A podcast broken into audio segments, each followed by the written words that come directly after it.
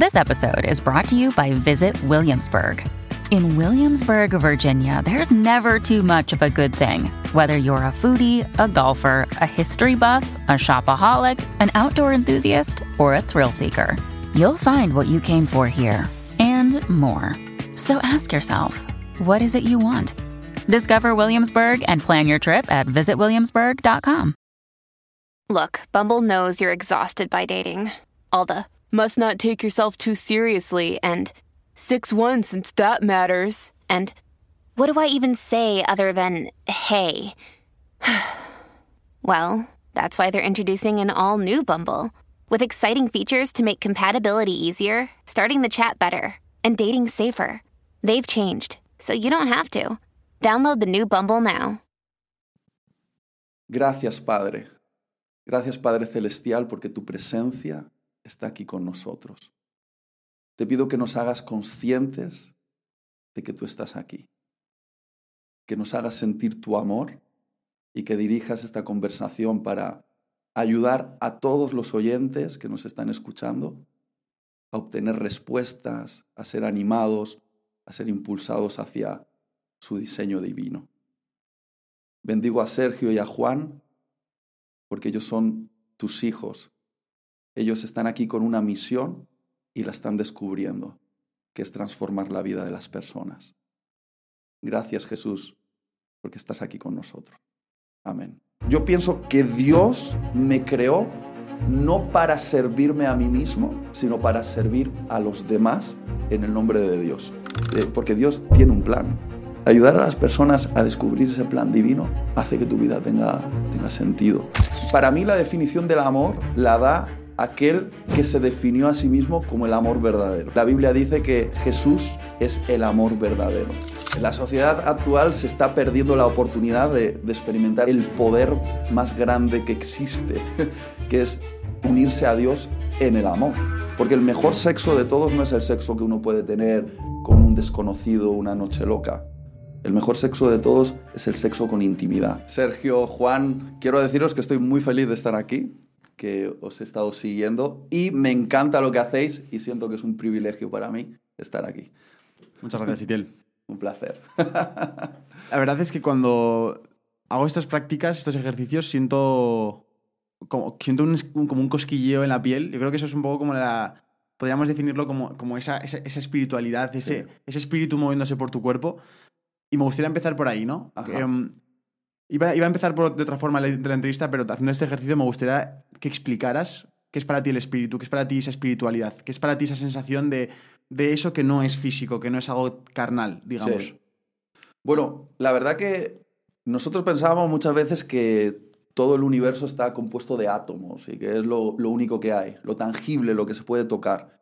Pero desde la cosmovisión cristiana nosotros creemos que hay otra dimensión que lo llamamos lo espiritual entonces, por ejemplo, nosotros como seres humanos no somos solo un cuerpo, nosotros somos un alma que tiene un cuerpo. Tenemos un, ser interior espiritual, intangible, que está en nosotros, que es nuestra verdadera identidad. Y nuestro cuerpo es como, como un vehículo, ¿no? Entonces, la espiritualidad tiene que ver con eso, con trascender a los átomos, trascender a lo material y entender que hay otra realidad que no se ve con los ojos, pero que es real. Por eso tú dices que has sentido como una vibración. Es porque tu cuerpo, que es como una antena, si se puede decir así, siente que algo está, algo está pasando. A mí a veces se me calientan las manos o siento como un hormigueo. Y es como una señal que te, te, avisa de que hay algo que no puedes ver, pero es real. Algunos dirían, no, eso son puras emociones. Para mí no lo son, porque para mí lo espiritual es, es muy real. Es lo intangible, pero esa realidad es muy real. Es como si yo te hablase del amor. El amor no lo puedes medir, no lo puedes poner en una báscula, no lo puedes eh, cuantificar. Y todo el mundo sabe que, el amor existe.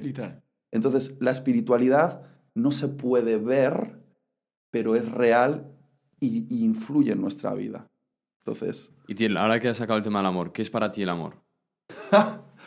Mira, eh, la verdad es que hoy vivimos en una época donde el tema del amor está súper distorsionado, como que todo el mundo tiene una definición del amor y se hacen canciones sobre el amor, eh, series sobre el amor, y uno no tiene muy claro qué es, si es química, si son como sensaciones, si es una, no sé, una conexión emocional.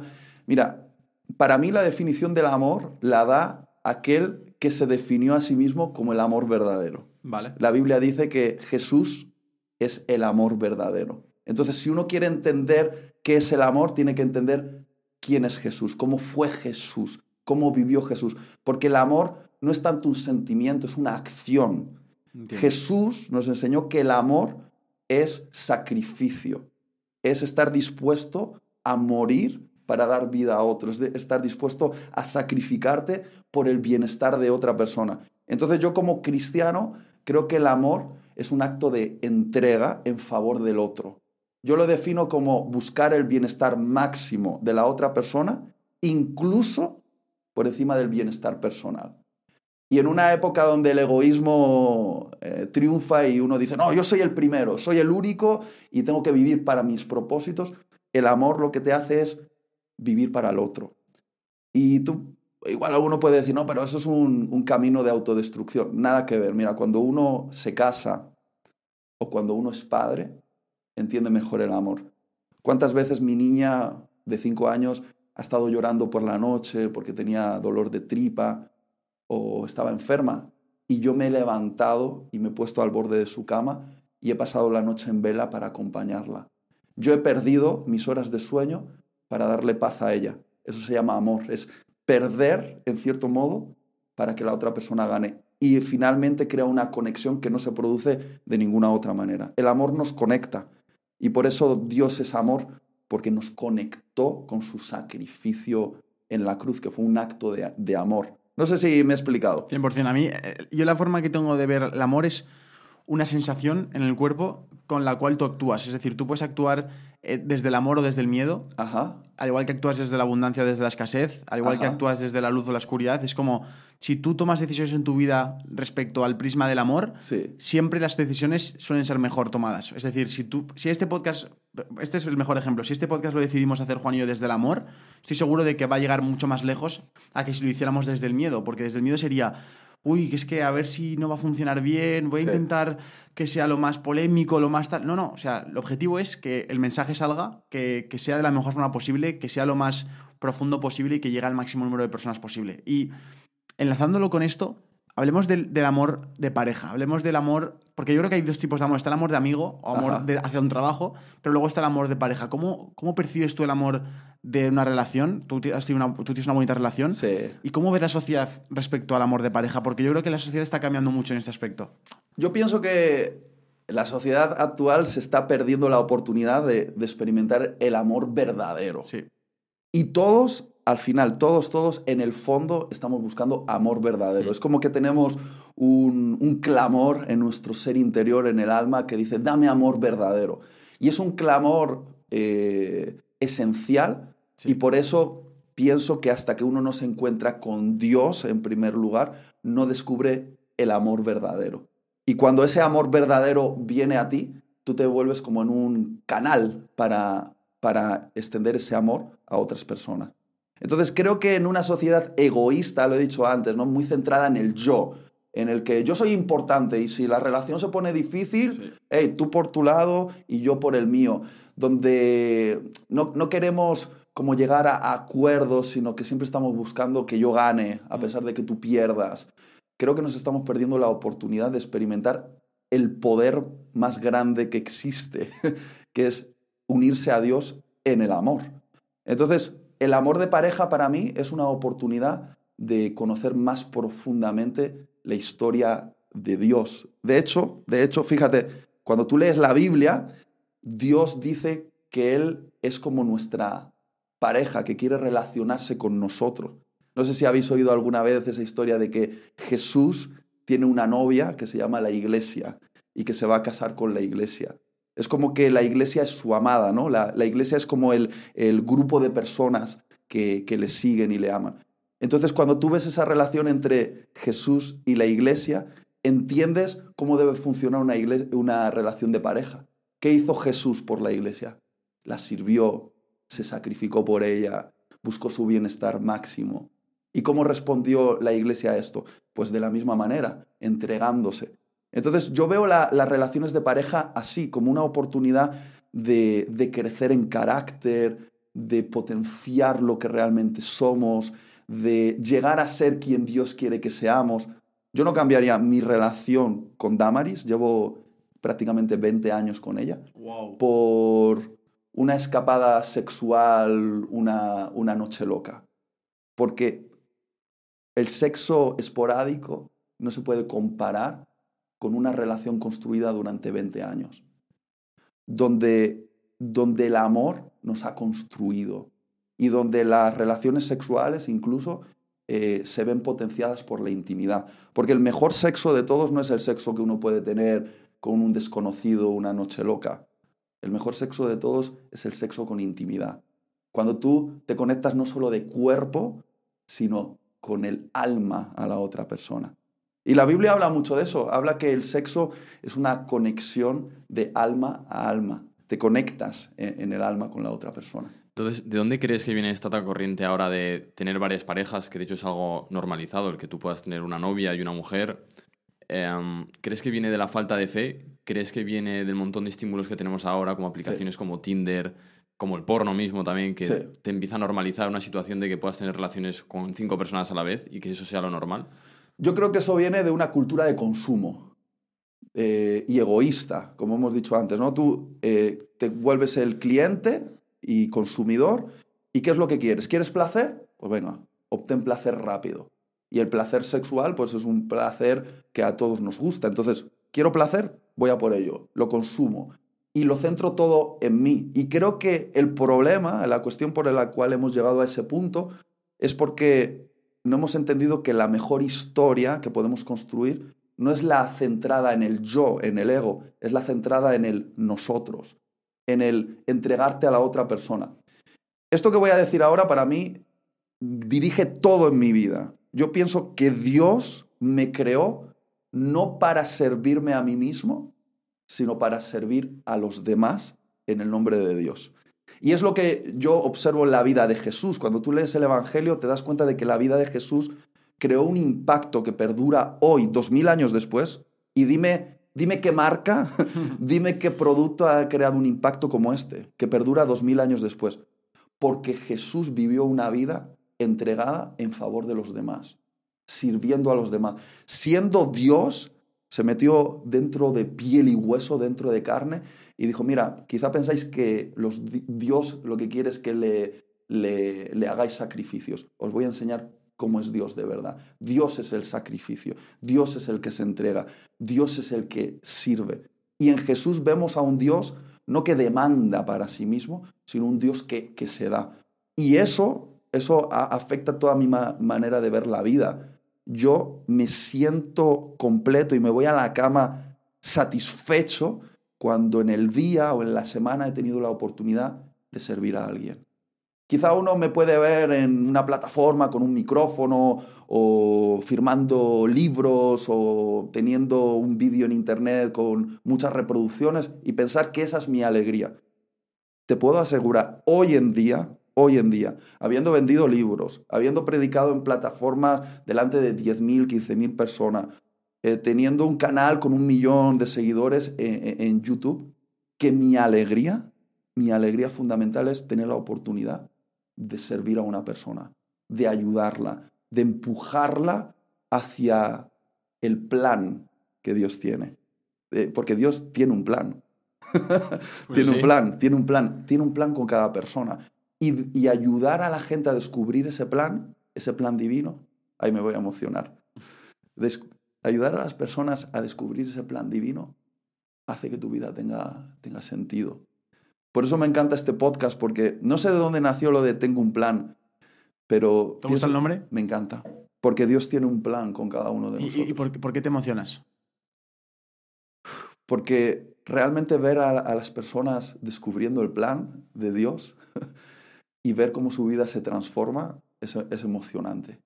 Eh, eh, yo creo que la verdadera grandeza es poder celebrar que el otro alcanza el plan de Dios. ¿Cuándo descubriste tu plan?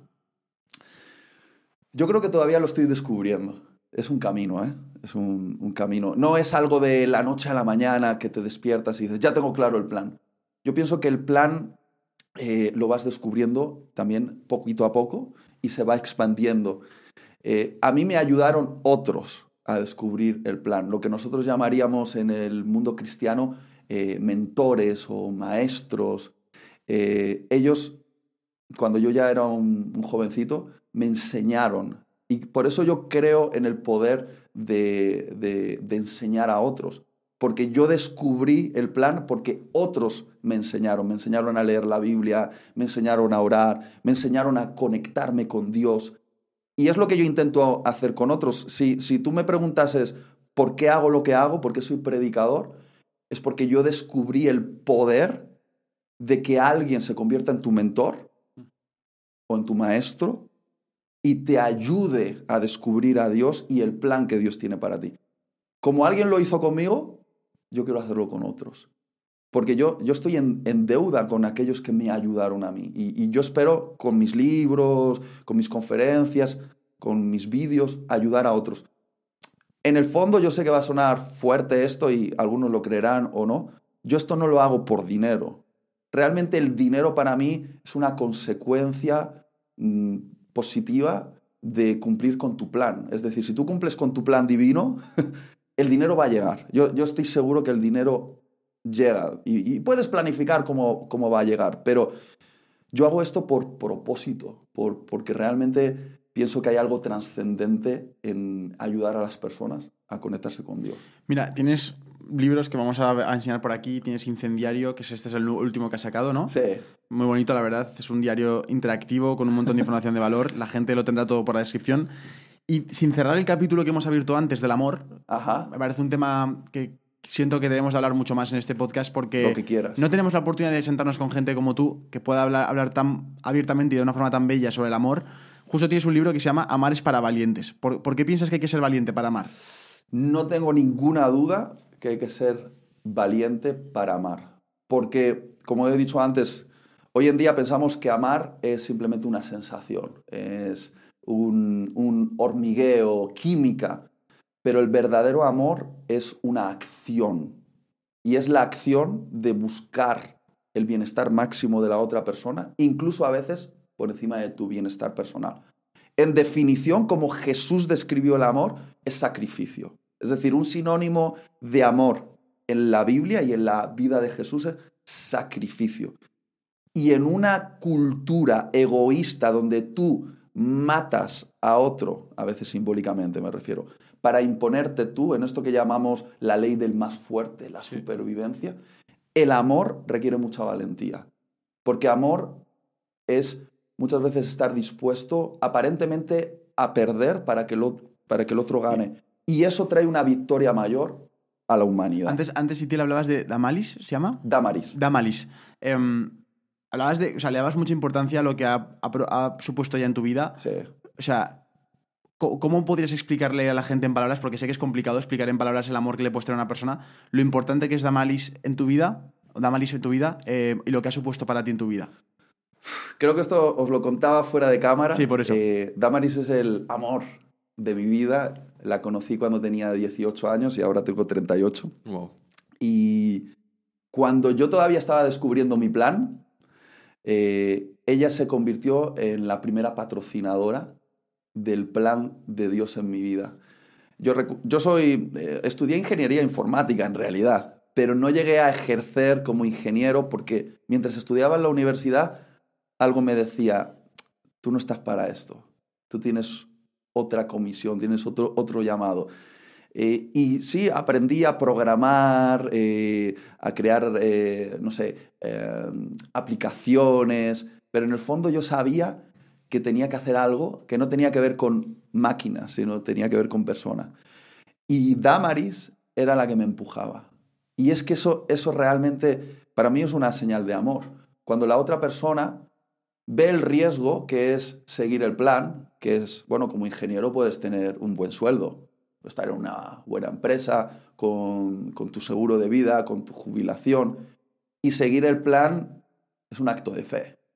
Es lanzarte al vacío, es decir, creo que este es el camino, pero nadie me está preparando el camino, yo tengo que hacer camino al andar, es un acto de fe. Y ella para mí fue la que dijo, adelante, venga, yo te empujo, eh, yo trabajo si hace falta y tú sigue este camino. Gracias a Dios, finalmente ella y yo, 20 años después, estamos entregados a tiempo completo a esto y lo, hacemos juntos. Eh, y su inversión dio un buen, un buen resultado. Pero sin ella yo no hubiese podido. Qué bueno es tener a una persona en la vida que te mira y te dice, yo quiero que tú te conviertas en el hombre que Dios planificó, diseñó que fueses. Y que tú la mires a ella y digas, yo quiero ayudarte a convertirte en la mujer que Dios planificó, Dios diseñó que fueras. Eso es el amor, ¿no? Eso es el amor, vivir para, para el otro. Y cuando tú vives para el otro, te encuentras en, en el centro y estás en un equilibrio. Cuando las parejas van mal, las parejas van mal es cuando el ego, el orgullo, la soberbia está tomando protagonismo. La Biblia dice que el enemigo del amor es el orgullo. ¿Y, qué es el orgullo, eh, la soberbia, el ego? Es girar todo alrededor de ti. Alguno diría, no, lo contrario del amor es el odio. No, no, nada que ver. El odio es una expresión ya muy, muy deformada, ¿no? De un orgullo. Pero es la esencia que lo destruye todo, es el orgullo. Es ponerte a ti en el centro y, y menospreciar a la otra persona. Y yo tengo mucho cuidado, y de verdad que es muy difícil para mí, eh, de vivir la vida con orgullo. Yo quiero estar aquí sentado con vosotros y creer que tengo más que aprender de vosotros que yo enseñaros a vosotros. Quiero eh, relacionarme con personas y hacerlo desde la humildad, porque cuando lo haces desde ahí, eh, el, amor triunfa. No, no sé si explico mm. el punto. fíjate en Dios. Dios era el, el gobernante del universo y se hizo un ser humano, se metió en carne y hueso, en Jesús, y dice la Biblia que se convirtió en el siervo de todos. Jesús no nació en un palacio, nació en un, en un pesebre, eh, en, una granja, en, un, eh, en una cuadra de animales, y vivió una vida común entre el pueblo, siendo carpintero, no era un gran, un gran empresario o alguien de una familia adinerada. Y vivió toda su vida sirviendo al otro. Si Dios, siendo el poseedor del universo, se hizo siervo de la humanidad, yo creo que ahí nos está enseñando un camino de dónde está la verdadera alegría de la vida. La alegría de la vida no es hacerte famoso tú, rico tú, poderoso tú, sino ayudar a los otros a descubrir el plan. Si en el camino te haces rico, poderoso o famoso, está bien. Pero si conviertes eso en el centro, habrás levantado un ídolo de orgullo que te va a destruir y va a destruirlo todo en tu vida. Yo no sé si habéis oído la historia de personas que parece que alcanzan el éxito económico o profesional, pero cuando te miran a los ojos te dicen, no soy feliz. Families have a lot going on. Let Ollie help manage the mental load with new cognitive help supplements for everyone four and up, like delicious Lolly Focus Pops or Lolly Mellow Pops for kids. And for parents, try three new Brainy Chews to help you focus, chill out, or get energized.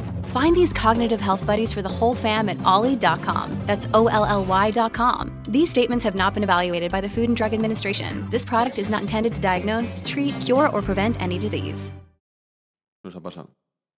Yo lo he visto constantemente. Yo me he sentado a la mesa con personas muy poderosas, no, no puedo decir nombres, pero gente muy rica, gente de, alto impacto, mmm, político, de, deportivo, de todo. No digo nombres porque son cuestiones privadas, ¿no? Y con, con el corazón en la mano, en la mesa, cuando ninguna cámara estaba grabando, decirte, tengo todo esto, pero me siento vacío me siento vacío. Y ese, ese vacío interior que, que tenemos todos, primero es un vacío que solo puede llenarse con el amor verdadero, que es Dios, porque fuimos diseñados para Él. Entonces, si Él no está, nos falta, nos falta algo. Y luego, una vez que Él ya llena ese vacío y nos hace sentir completos, estamos listos para vivir una vida abundante, porque Si ya estás completo, ya puedes vivir una vida abundante. No te conviertes en alguien que está absorbiendo, ah, dame más, y, y nunca es suficiente. Nunca es suficiente un millón, quieres dos. Y cuando tienes dos, quieres diez. Nunca es suficiente. Si tienes una empresa, quieres dos. Y cuando tienes dos, quieres diez. Porque estás incompleto. Cuando ya te sientes completo, puedes vivir una, una vida abundante porque ya lo, lo que posees no te posee. Y lo que poseemos debe estar a nuestro servicio y al servicio del bien común. Y, no al revés. No, no, sé si me estoy yendo un, un poquito del tema, pero lo que estoy intentando decir es que cuando tú vives una vida centrada en el yo, en el ego, en el orgullo, por mucho que tengas, nunca es suficiente. Y, y, se centra todo en ti y termina siendo destructivo. Cuando por fin te sientes completo en Dios y empiezas a servir a los demás, como si tú tuvieses para dar manos abiertas para el otro, entonces de repente como que el dinero, el dinero sabe mejor. Las posesiones que tienes las disfrutas más. Eh, vives la vida y, y, la vives con alegría. Y yo pienso que no quiero llegar a mi vida, eh, al final de mi vida, con millones de euros en el banco, pero estando triste. Entonces, no tengo nada en contra eh, de tener dinero, pero el dinero no es el fin, es el medio. Es una energía el dinero, es combustible para la vida. Eh, la vida es otra cosa, no es dinero. El, dinero está ahí para servirnos para lo que verdaderamente es importante en la vida. Yo creo que todavía no sois padres, ¿no? Ya me habéis dicho, pero uno descubre las cosas importantes cuando tiene a su primer bebé en, el brazo. Yo cuando, cuando nació mi hija y estaba ahí en el parto y me la dieron, que mi mujer estuvo a punto de morir en el parto, eh, porque tiene un problema en la sangre y empezó a sangrar y bueno, entonces la llevaron rápidamente después del parto al quirófano y me dejaron a mí con el bebé, con Alaya, y la pusieron en mis brazos y dijeron, cuídala porque la mamá ahora tiene que ser operada. Y, y yo sentí que estaba ahí con ese ser indefenso que ahora dependía de mí, ¿sabes? Empecé a sentir unas sensaciones que nunca había sentido. Un amor que no sabía de dónde venía, y nuevos miedos, miedos a qué le va a pasar, cómo va a vivir la vida, ser un buen padre. Y no sé, pienso que, no sé por qué he llegado a ese punto, ¿no? Pero quiero decir que, que, que la vida te va enseñando qué es lo verdaderamente importante. Y Jesús dijo esto, ¿de qué le vale al hombre ganar el mundo entero y perder el alma? ¿De qué le vale al hombre ganar el mundo entero y perder el amor de su esposa? ¿De qué le vale al hombre ganar el mundo entero y que sus hijos lo miren como si fuese un desconocido? ¿De qué le vale al hombre ganar el mundo entero y de que llegue al final sin un verdadero amigo? Algo que me encanta de vosotros es que sois amigos. Eh, no estáis juntos por, por interés. Mm, no, no quiero decir cómo será vuestro futuro, pero yo sé que tengo un plan, le va a ir muy bien. Pero un día vais a ser ancianos, viejitos, y se os va a caer la baba, como a todos, y no vais a contener la orina. Esas cosas pasan, perdemos la energía, perdemos la fuerza. ¿Y quién va a estar a tu lado cuando ya seas un viejito? No van a estar el millón de seguidores en YouTube a tu lado. Van a estar tus amigos, va a estar tu familia. Y llegar al final de la vida teniendo millones de seguidores, pero ni un verdadero amigo, ninguna persona que realmente hayas amado y te haya amado de vuelta, es un fin triste. Y yo no quiero llegar al final de la, de la vida así. Hasta Jesús tuvo amigos, es decir, a Jesús le seguían multitudes, tenía auditorios, la Biblia dice, de 5.000 a 10.000 personas, y él daba sus predicaciones y hacía sus milagros. Pero cuando se hacía de noche, se iba con sus amigos, los discípulos, a una casa y vivían juntos. Como vosotros. vivían juntos. Porque Jesús sabía que en este mundo el infierno es la soledad. Y te hablaste un rato de, descubrir el plan y que cada uno tenemos un plan. ¿Eso significa que hemos nacido, hemos nacido y ya tenemos un destino, ya estamos predestinados? Yo creo que sí. ¿Y no podemos cambiarlo? Podemos construirlo con Dios porque Dios dice que Él tiene un buen plan para nosotros. Hay un texto en la Biblia que dice, pensamientos de bien y no de mal tengo para vosotros. Tengo un buen plan, un buen diseño. Dios no tiene un mal plan para nadie. Y creo que de alguna manera eh, nosotros colaboramos con Dios en eh, alcanzar el plan. Si tú piensas que todo está destinado, puedes tener una visión de la vida apática, de decir, bueno, pues me siento aquí y que ocurra el plan. Pero el plan no ocurre solo, el plan ocurre paso a paso, acto de fe tras acto de fe, obedeciendo la voz de Dios que te llama. Entonces, si tú ves el destino como algo inevitable, que va a llegar con, con, los brazos cruzados, te estás equivocando. Hay que avanzar hacia ello. Entonces, quizás sí tienes razón, en cierto modo, al decir que lo podemos conseguir o lo podemos abortar. En ese sentido, creo que tienes mucha razón. Es que siempre es como una contradicción. Dios sabe ya tu futuro porque Él está fuera del tiempo, pero en cierto modo tú lo construyes paso a paso y decisión tras decisión. Que sepáis que esto es uno de los debates teológicos más grandes que, existen, de si todo está predestinado o si realmente colaboramos en construir el destino. Yo pienso que son las dos cosas a la vez, pero que en la mente humana es difícil de entender. Es, es como que sí, Dios sabe tu futuro, pero sí también lo, lo construyes paso a paso. Entonces no me pidáis que lo explique porque ni sé explicarlo. O sea, es lo que se conoce como el libre albedrío, que es, que es básicamente el poder decidir la siguiente decisión tuya con la libertad de poder saber, bueno, poder decir, vale, pues ahora cojo este libro y lanzo un libro. ¿Cuál puede ser de los dos? No, el, destino puede decir que, que voy a tirar este, pero a lo mejor yo con el libre albedrío digo, vale, pues decido este, tirarlo, ¿no? Sí. Pero bueno, también, por otro lado, en cierta parte hace falta en la vida para que exista un equilibrio. O sea, hay gente que piensa, y esto te lo, han dicho a ti seguro mil veces. No, si Dios existiera, no, no existiría el hambre, no existiría la pobreza, la maldad. Pero para que exista la luz tiene que existir la oscuridad. Si no, si no ¿cómo, la gente, cómo el ser humano es capaz de conocer la luz? O sea, ¿cómo es capaz el ser humano de saber que amor es amor y no es lo normal? Porque si todo fuera amor o si todo fuera luz, ¿cómo sabrían que existe una cosa oscura que se llama la oscuridad? Sergio, Tú podrías ser un teólogo ahora mismo. Porque no, es que a veces lo pienso acabas de ir al a uno de los puntos más centrales eh, y más bonitos de la teología, de la cosmovisión cristiana. Y es que Dios creó a los seres humanos y les dio la virtud más peligrosa que podía darles, que es el libre albedrío. Es decir, les dio la libertad para elegir. Y fíjate, Dios, como es el creador del universo, le puede decir a una galaxia, apágate, y la galaxia se apaga. Pero Dios le puede decir a un ser humano, ámame, y el ser humano le puede decir, no, no quiero. Es decir, nuestro libre albedrío es tan poderoso que le puede decir al creador, no.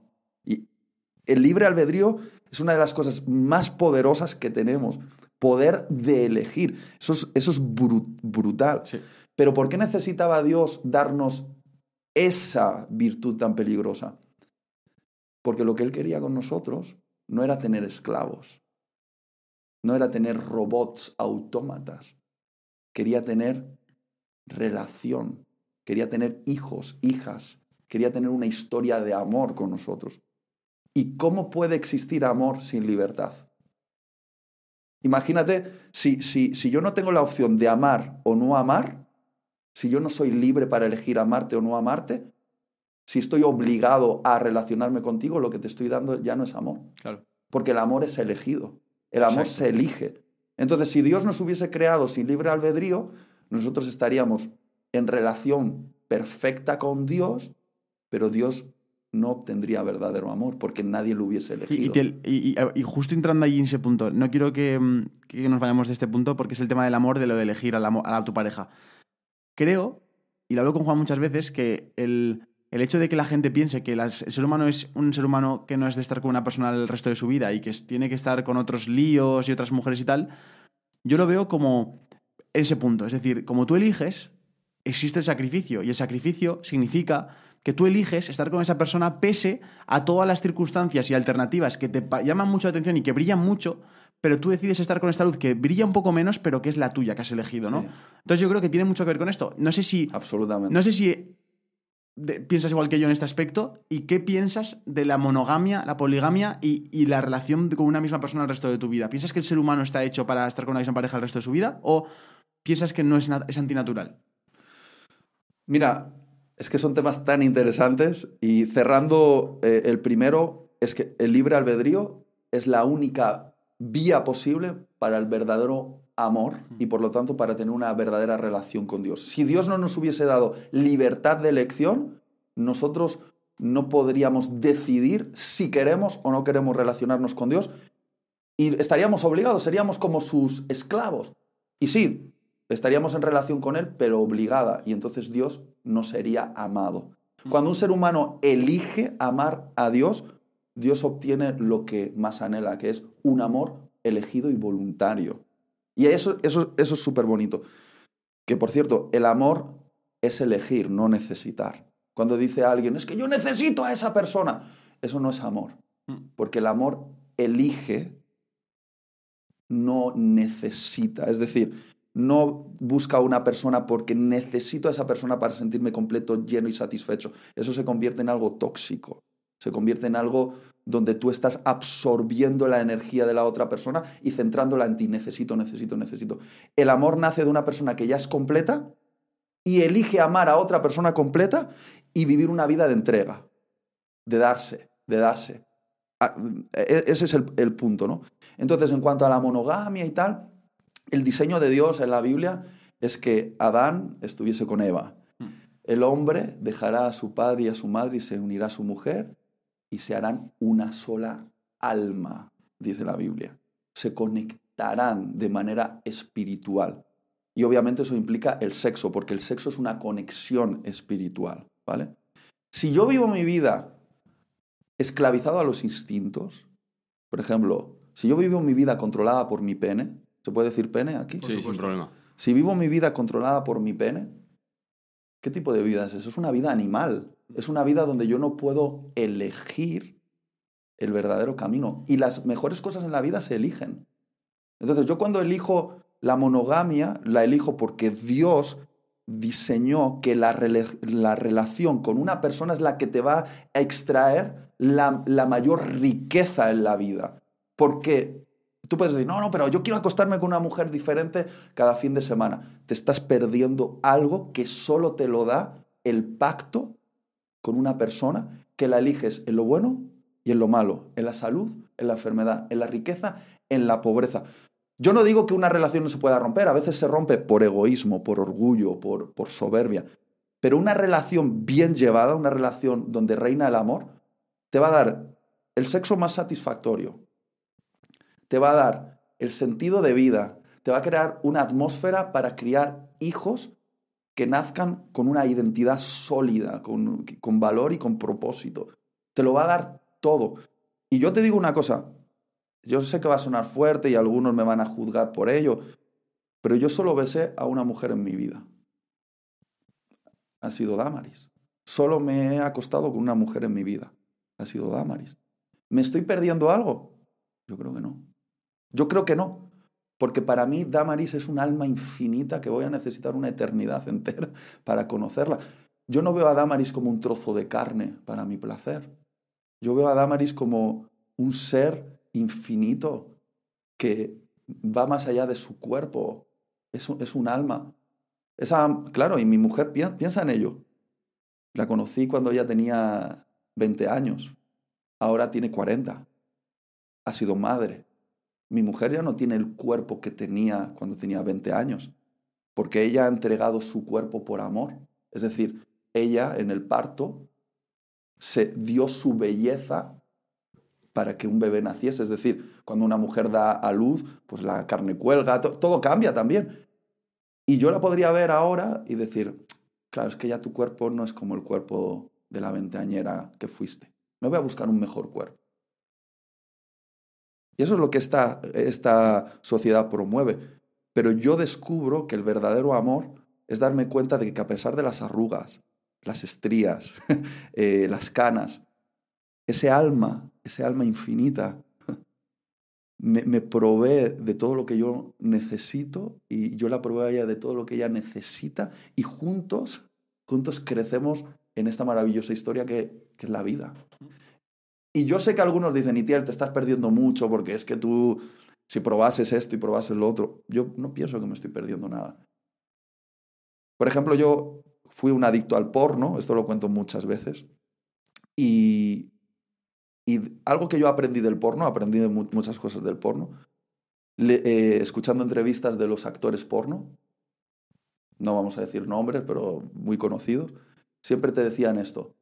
El mejor sexo que yo tenía no era el que hacía frente a las cámaras con miles de posturas y, eh, posiciones y con eh, cinco mujeres a la vez. No, no, el mejor sexo que yo tenía era con mi pareja, cuando la cámara no estaba grabando. Y cuando tú escuchas hablar así a los actores porno, te das cuenta de que lo que están hablando es que el mejor sexo es sexo con intimidad. Sexo donde te conectas de alma a alma.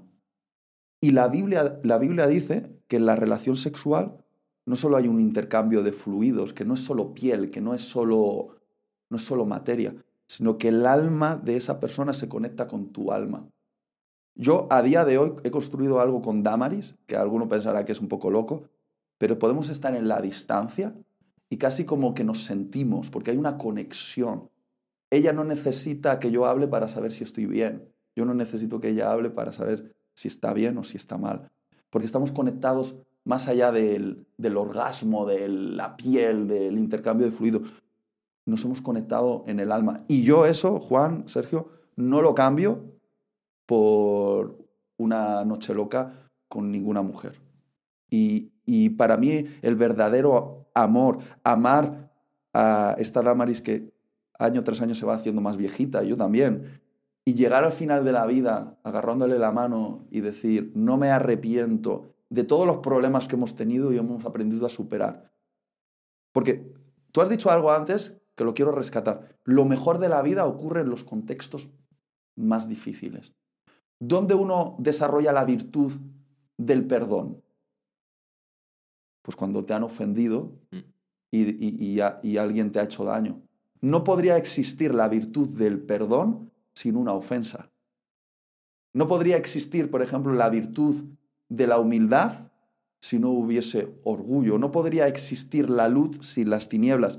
La, las, cosas, las mejores cosas en mi vida, yo las he desarrollado en esta historia con Damaris, que no ha sido siempre maravillosa. Hemos tenido nuestros choques, nuestros enfrentamientos, pero mi crecimiento de carácter ha sido justamente en esa interacción. Por eso yo veo a nuestras parejas como una oportunidad de crecimiento en carácter y de convertirnos en lo que Dios quiere que seamos. ¿Tiene sentido esto? Sí. Si tú vas de noche en noche con mujeres diferentes y el único acceso que les das es a tu cuerpo, ahí no va a haber crecimiento de carácter.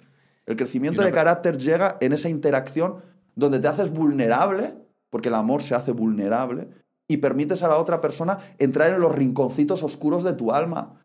Y yo te aseguro que Damaris ha entrado en los rinconcitos más oscuros de mi alma. Y gracias a que ha entrado ahí, ha abierto las ventanas y ha entrado luz. Pero yo necesitaba una Damaris en mi vida para llegar a ser quien soy. Y esto que suena muy romántico y algunos van a poner ahí en el, en, seguramente en el chat, ay, tienes una idea muy romántica del amor. Para mí no es una idea romántica, yo, yo experimento esto diariamente, para mí es la, es la verdad. Y pienso que esta generación del Tinder, del porno, de las relaciones fugaces cada fin de semana, se está perdiendo la oportunidad de construir una relación que va a potenciarlos a niveles que de otra manera no podrías alcanzar. Y una pregunta, Etiel, a estas personas que están buscando su pareja, que piensan esta no es, es la otra, es la otra, ¿qué le recomendarías? ¿Existe esa princesa o ese príncipe azul que nos han metido en la cabeza? Yo no pienso que existe tal cosa como un príncipe azul. Eh, yo pienso más bien que existen personas con las que tú conectas y luego te comprometes con ellas a, crecer juntos. Entonces, si tú estás buscando un producto terminado, vas a fracasar. Eh, por ejemplo, eh, lo bonito, Juan, es que quien te haya elegido a ti antes de tu éxito, eh, sabes que lo que le unió a ti no fue tu éxito, tu dinero, sino tu corazón. Entonces, con, construir juntos desde ahí, construir juntos desde ahí es muy bonito. Yo no, si, si, alguien está buscando un producto determinado, que eso en la cultura del egoísmo se hace mucho, ¿qué buscan mujeres? Hombres poderosos, ricos e influyentes. ¿Qué buscan los hombres? Eh, jóvenes, guapas, eh, con los senos así y el trasero así. Muchas veces buscamos como productos terminados. Y para mí lo bonito es unirte a alguien y, y decir, vamos a construir este, este proyecto juntos. Nos vamos a hacer mejor el uno al otro. ¿Cómo descubrir a esa persona? Para mí, eh, conexión del alma, es decir, hablando mucho. Yo creo que estas relaciones donde lo único que te une es mm, darte lengüetazos y enrollarte, mm, no te ayudan a, a, descubrir a la otra persona. Tienes que sentarte en una mesa y hacerle preguntas. Conocer el alma de la otra persona. ¿Cuáles son tus miedos? ¿Cuáles son tus sueños? Cuéntame tu historia.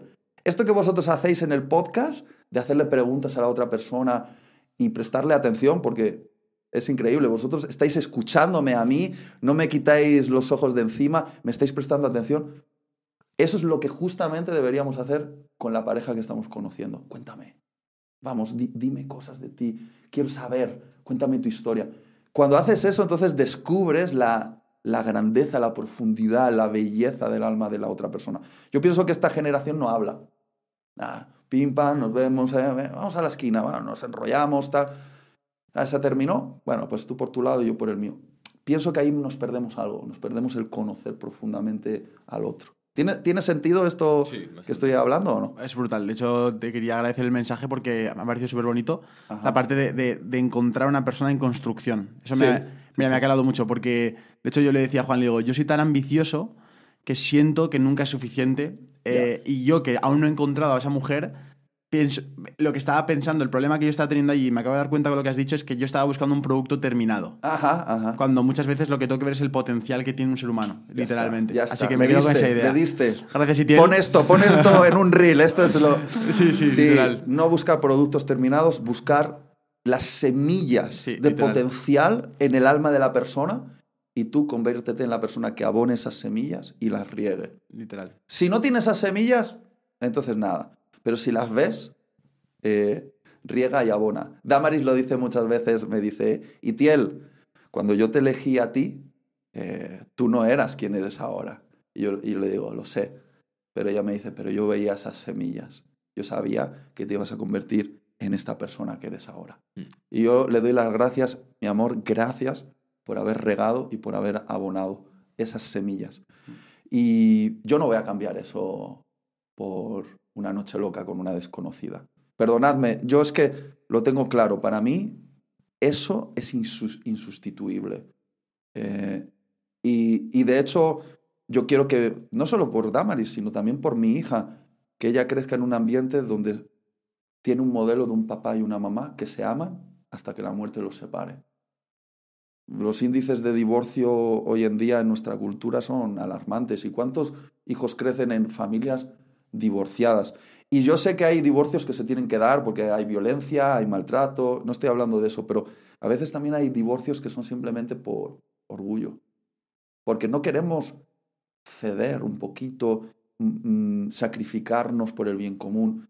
Entonces pienso que, ahí nos estamos perdiendo algo como, como cultura y como generación. Hace poco leía un libro que se lo conté a Sergio, que claro, tú ves un Lamborghini o ves un coche así pero no quieres tener los problemas de esa persona. Ves una, ves una relación de 10 años, pero no quieres tener esas conversaciones incómodas, mm. esas noches que tienes que estar arreglando una mala discusión, alguna cosa así. Entonces, veo que se ha perdido mucho esa parte de sacrificar y sobre todo de verlo como un proyecto. Como, Total, tío. Dicho así en el mundo de la empresa, es una socia que tienes y que mm. tienes que trabajar con ella. Total, y tú lo has dicho, las grandes cosas en la vida eh, implican eh, grandes sacrificios y grandes problemas. Entonces, ¿qué, tiene eh, en la mente la cultura, la generación de hoy, la generación del TikTok? Ve productos terminados y quiere la forma sin el fondo.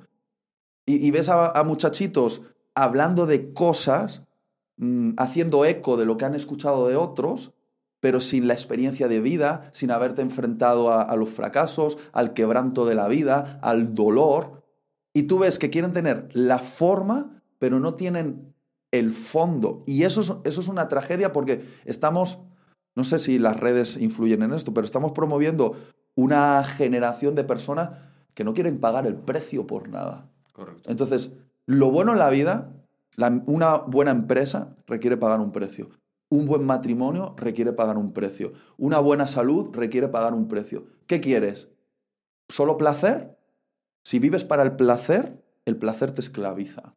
Totalmente. E- El placer es una recompensa, pero si el placer se vuelve en el objetivo central de tu vida, es esclavizante. Por eso tenemos eh, tanta gente adicta al porno, adicta a, a la comida procesada y destructiva, adicta a los likes. Son, son placeres. Si tú vives para los placeres, los placeres te encadenan. Un hombre que vive con un gran sentido de propósito no vive encadenado al placer. El, placer lo ve como una recompensa de haber hecho bien su trabajo, pero el propósito es más importante que el placer. El placer llega como una recompensa. No sé si me explico. Entonces, cuando nosotros queremos la vida del otro, pero no tenemos su mente, su experiencia, su empuje, no hemos vivido sus historias de dolor, nos estamos engañando. Y creo que hoy en día hay muchos que venden productos en Internet y dicen, tú puedes ser como yo, pero no les cuentan toda la historia. Correcto. No les cuentan toda la historia. Y por eso me gusta Tengo un plan, porque aquí se cuenta toda la historia. When you need mealtime inspiration, it's worth shopping Kroger, where you'll find over 30,000 mouthwatering choices that excite your inner foodie. And no matter what tasty choice you make, you'll enjoy our everyday low prices, plus extra ways to save, like digital coupons worth over $600 each week. You can also save up to $1 off per gallon at the pump with fuel points. More savings and more inspiring flavors make shopping Kroger worth it every time. Kroger, fresh for everyone. Fuel restrictions apply. Y aquí hay, estoy seguro que vuestra historia, por lo que he escuchado, tuvo muchos fracasos, muchos dolores, muchos quebraderos de cabeza, para ahora estar en el punto en el que estáis, siendo uno de los podcasts de mayor crecimiento en España y en el mundo hispano. Entonces, eh, para mí es, es eso. Me encanta porque tenéis una historia. Itiel, nos has contado antes que por, por un poco decisiones, a lo mejor un poco por familia y todo, acabaste siendo ingeniero, bueno, acabaste estudiando ingeniería, pero te has acabado dedicando a otra cosa totalmente distinta. Sí. Seguro que hubo un momento, un día, un, un momento de catarsis, de, de punto de inflexión en tu vida que, te, que sientes una llamada, ¿no? Mm. Quiero que nos cuentes de dentro cómo lo sentiste esa llamada, porque mucha gente lo dice así como la llamada de Dios para Sí, servir. sí. ¿La sentiste tal cual así? ¿Cómo fue esa experiencia? ¿Cómo viviste ese día? ¿Qué estabas haciendo? ¿Cómo, lo- cómo, cómo fue? Qué bonito eso. Eh, mira, quiero decir que empecé a estudiar ingeniería informática y terminé mi título como ingeniero, lo, traje a casa y se lo di a mi padre y a mi madre. Porque pienso que lo hice como una manera de honrarlos. Pero a, a medida que estaba estudiando me daba cuenta que no, que no era lo que me ardía. Y creo que eso es un, un punto que te señala, te señala dónde está tu diseño, dónde está el plan de Dios en tu vida. Tienes como algo ardiendo dentro, te, te quema. Cuando puede ser en dos direcciones.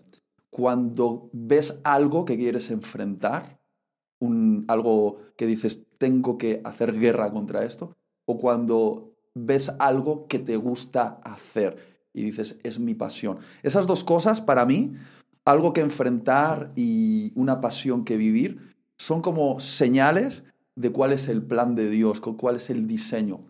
Entonces, no quiero mistificarlo y decir, Dios me habló en un sueño, en una visión, sino más bien yo creo que seguí la pista del fuego. Ahí donde vi el fuego en mi alma, donde veía que, que- que me ardía, esa, esa luz en la oscuridad, ese fuego, ese calor, es como una señal que tienes que seguir y acercarte al fuego. Digo esto porque a veces uno espera como un momento muy sobrenatural.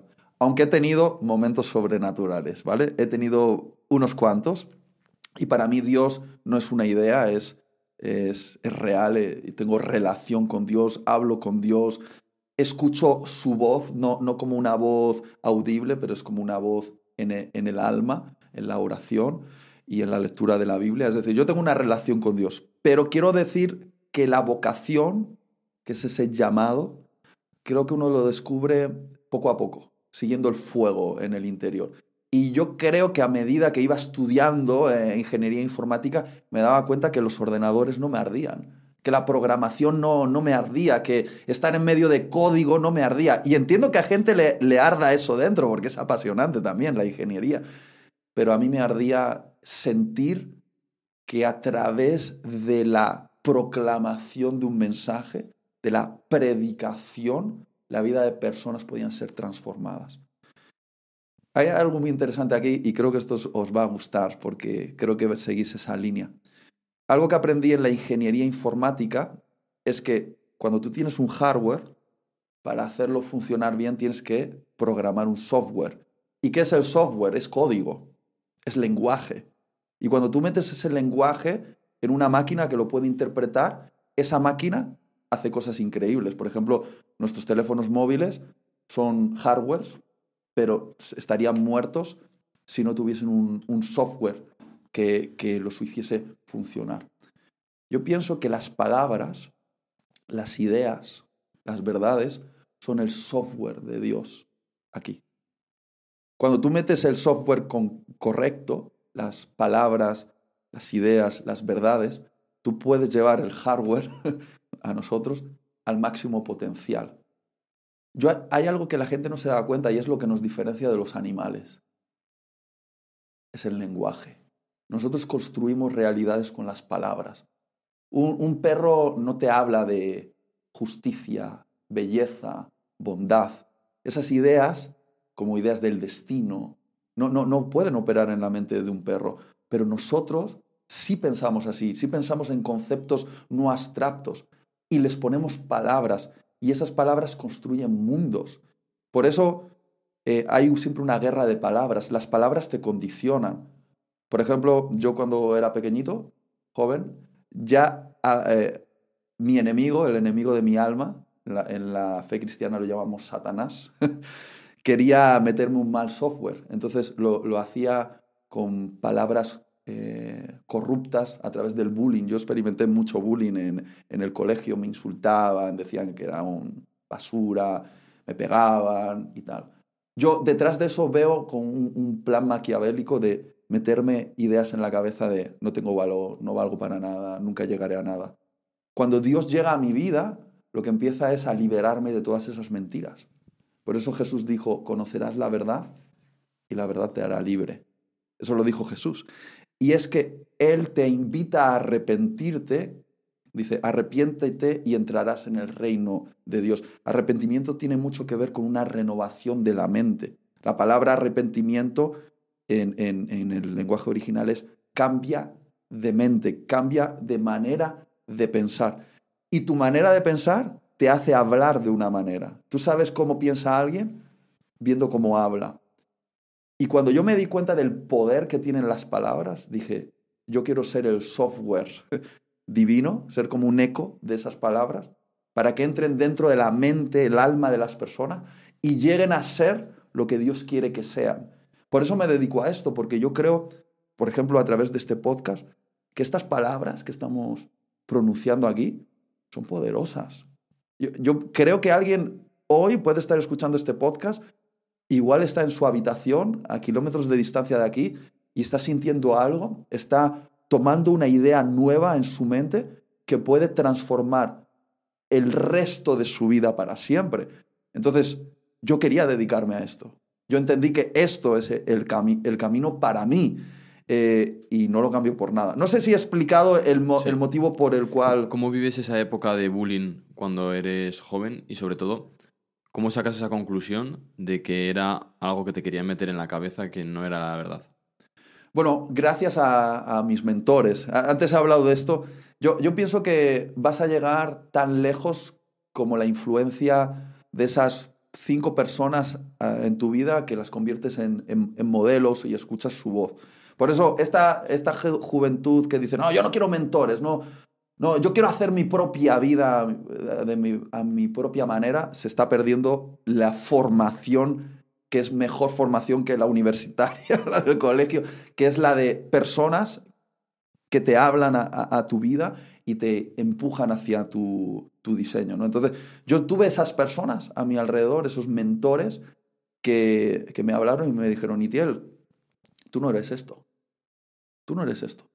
No, no os lo vais a creer, pero yo cuando hablaba cuando era un muchachito y hablaba cara a cara con una persona. Esto sé que alguien también en un podcast lo dijo aquí y dije, ah, me parezco a él en esto. Yo tartamudeaba un poco, yo como que me atascaba, me bloqueaba y, me, ponía, me ponía rojo y apartaba la mirada porque sentía que yo no tenía, no tenía valor, porque me habían metido toda, toda esa basura en la cabeza. Mis mentores me ayudaron a través de la palabra de Dios a entender quién era yo. Y Tiel, tú eres hijo de Dios, el hijo del creador del universo, eres de la familia real. Escúchame, Dios es tu padre.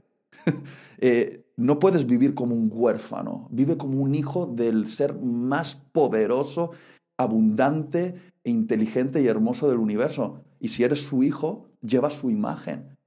Y esa idea de pasar de huérfano a hijo, de huérfano en el alma a hijo en el alma, fue transformadora. Y fue a través de estos mentores que me ayudaron a conectar con esas realidades que transformaron mi mente. Por eso yo, yo creo que la transformación de una vida es transformando la mente. Dios viene aquí y hace un cambio en la mente para transformar tu vida. La, gente quiere vivir el resultado sin vivir la transformación que te lleva al resultado. Eso lo, lo habéis hablado, pero un millón de veces, ¿no? Un millón de veces. Y, veo que muchas cosas ocurren en nuestra vida como un acto de nuestro enemigo supremo, nosotros lo llamamos Satanás, para destruirnos desde que somos niños. A través del abuso, a través del bullying, a través del rechazo, a través de esas ideas que se nos meten en la cabeza y pensamos que si no tenemos 90, 60, 90 no somos hermosas, o, o que si no logro esto no tengo valor. Todas esas ideas son destructivas y creo que el Evangelio, la, historia de Jesús, viene a transformar nuestra manera de vernos y de, y de ver el mundo. Y decir, hey, hey, no eres esto, eres esto otro. La, historia de la Biblia comienza con Dios creando a Adán y Eva y aparece la serpiente, que representa a Satanás, y tiene una conversación con ellos. No hay nada más peligroso que conversar con tu peor enemigo. Conversas con el que te quiere destruir y te mete ideas, te mete ideas cómo Satanás, la serpiente, entró en la vida de Adán y Eva, metiéndose en sus mentes primero, haciéndoles preguntas y diciéndoles medias mentiras con medias verdades. Y ahí es donde todo empezó a ir mal para los seres humanos. Creyeron una mentira, actuaron en base a esa mentira y estropearon el, plan de Dios. Y esa época de, de instituto, que supongo que fue dura para ti, ¿cómo consigues perdonar? a esa gente que te hizo tanto daño? ¿Cómo, cómo, ¿cómo sientes, o sea, cómo te, cómo te sentías primero en esa época mientras te hacían daño y cómo te sientes ahora mirando en retrospectiva? Qué buena pregunta, Sergio. El, la verdad es que eh, perdonar cuando estás en medio del dolor no es fácil.